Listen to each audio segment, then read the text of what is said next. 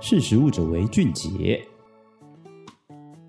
Hello，各位听众，大家好，欢迎收听《识食物者为俊杰》，我是艾伦。今天想要跟大家聊聊受到疫情影响而改变的消费或是生活习惯。从新冠肺炎疫情爆发到现在，已经过了超过一年了。然后在疫情爆发期间，我们可能都必须要戴上口罩啊，或者我们要减少出门啊，然后减少与人接触，甚至是在家工作。不知不觉之间，我们的生活习惯也会因此改变，甚至连你的消费啊、饮食习惯都是一样。根据欧瑞国际在二零二一年五月公布一份关于新冠肺炎疫情如何影响健康、营养、补给品购买习惯的报告指出，疫情对于消费者消费习惯最大的影响就在于对健康补给品、维他命感到有兴趣。这份报告指出，从二零二一年到现在，有百分之三十一的消费者表示，他们每天或几乎每天都会摄取维他命和健康补给品，相较于二零二零年疫情爆发前的百分之二十六和二零一九年的百分之二十四都来得高。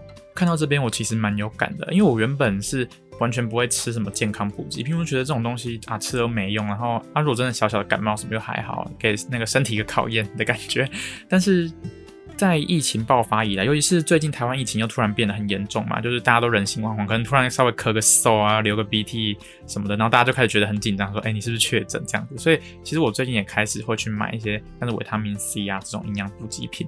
这部分我觉得确实效果不错，因为虽然目前应该是没有，据我所知没有营养补给品可以让自己是可以免疫新冠肺炎，但是针对一般的那种感冒，很多可能都是因为你免疫力下降啊，或是营养素不足，然后所以身体免疫力不够，然后才会感染，才会生病。但是我自从开始吃了之后，我就觉得哎，身体变好很多哎。到这边我也发现，就经历疫情之后，我开始对于健康的这个观念或是健康意识，我是越来越重视，而不是像以前那样就说哦，感冒就是。就其实也不用看医生，然后自己就会好这样子，就我就不会像以前这样想，就觉得与其在那边虽然是小小的不舒服，但是与其在那边不舒服，那不如干脆都不要生病，这样子好像生活啊工作上也都会比较顺。嗯，那我现在想问问大家说，那疫情爆发到现在，你觉得你生活最大的改变是什么？对我来说，我觉得应该就是我在家里自己煮的比例提高很多，厨艺大幅精进。嗯，可能有啦。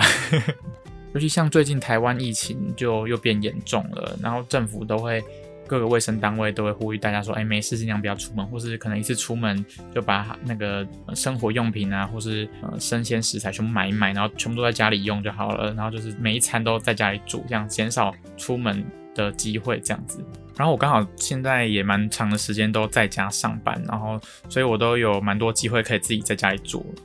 虽然不敢说自己变得很厉害，但我觉得有越来越好吃的迹象啊！而且我发现，其实在家里自己煮，就其实也可以吃得蛮丰盛的。重点是自己买食材真的蛮省钱，又感觉比外面吃的还要健康点，因为至少你都知道你加了什么东西。但其实我也没什么东西可以加啦，所以就觉得哎，好像蛮清淡，然后蛮健康、蛮养生的。然后其实我也瘦了大概两公斤，开始自己煮之后，绝对不是因为煮太难吃，然后吃很少，然后才变瘦了。所以我觉得对我来说，疫情发生以后。对我最大的改变就是开始对健康营养越来越重视，然后还有就是发现自主的乐趣跟自主的优点其实很多，不一定说啊一定要在外面吃。那讲到这边，刚好又可以对应我这边看到的另外一个资料，就是有一间数据科技公司 Numerator，它就是为了想要知道这些在疫情期间改变的这些消费习惯有哪些会在疫情结束之后。继续延续下去，然后所以他做了一个新冠肺炎消费者习惯指数。不可否认嘛，疫情总有一天都会结束，然后我们生活也会恢复以前的状态。但是对于各个业者或是厂商来说，因为疫情改变的消费习惯，到底有哪些会真正继续延续下去，对他们来说很重要。刚好我刚刚讲到的营养补给品，然后还有自己买食材这件事，在这份这个指数里面其实都有讲到。这个指数呢，是借由比较新冠肺炎高峰期间。跟二零一九年同期养成新消费习惯的消费者，然后来确认哪些消费品项在疫情高峰期过后仍然较往年更容易形成习惯。如果这个指数算出来越高的话，就代表说在疫情结束之后，民众还是会持续养成这个习惯的可能就越高。这样子，我看完之后发现，其实很多人跟我想的都一样，诶，就是发现自己煮也不错。这样，像它这个指数里面有提到说海鲜啊，或者是牛肉。或是冷冻肉这几个品项的消费者习惯指数都是蛮高的，代表就是自己煮这件事，自己买食材回来煮这件事，确实在疫情结束之后，是还是会持续延续下去的习惯之一。然后这个消费者习惯指数其实还有讲到一个是关于健康补给的部分，也跟我刚刚前面讲的一样，因为我现在开始越来越重视那个养生，然后健康营养补给这几部分。健康补给品的方面啊，尤其是在维他命，居然跟二零一九年比，然后二零二零年的消费者会继续维持这个消费习惯，代表说就算疫情趋缓之后，消费者仍然是非常重视健康保健，会持续购入。好，那总结一下。就是疫情影响我们的生活习惯啊，或者是购物习惯是非常大的。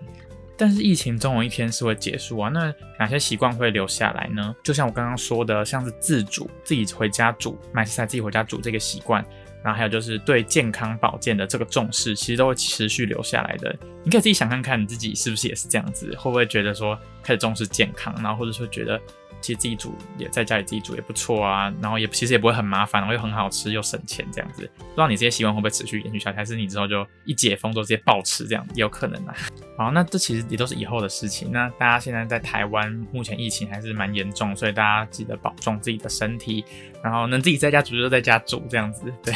那我们今天就讨论到这边。我是编辑艾伦，我们下次见，拜拜。识时务者为俊杰。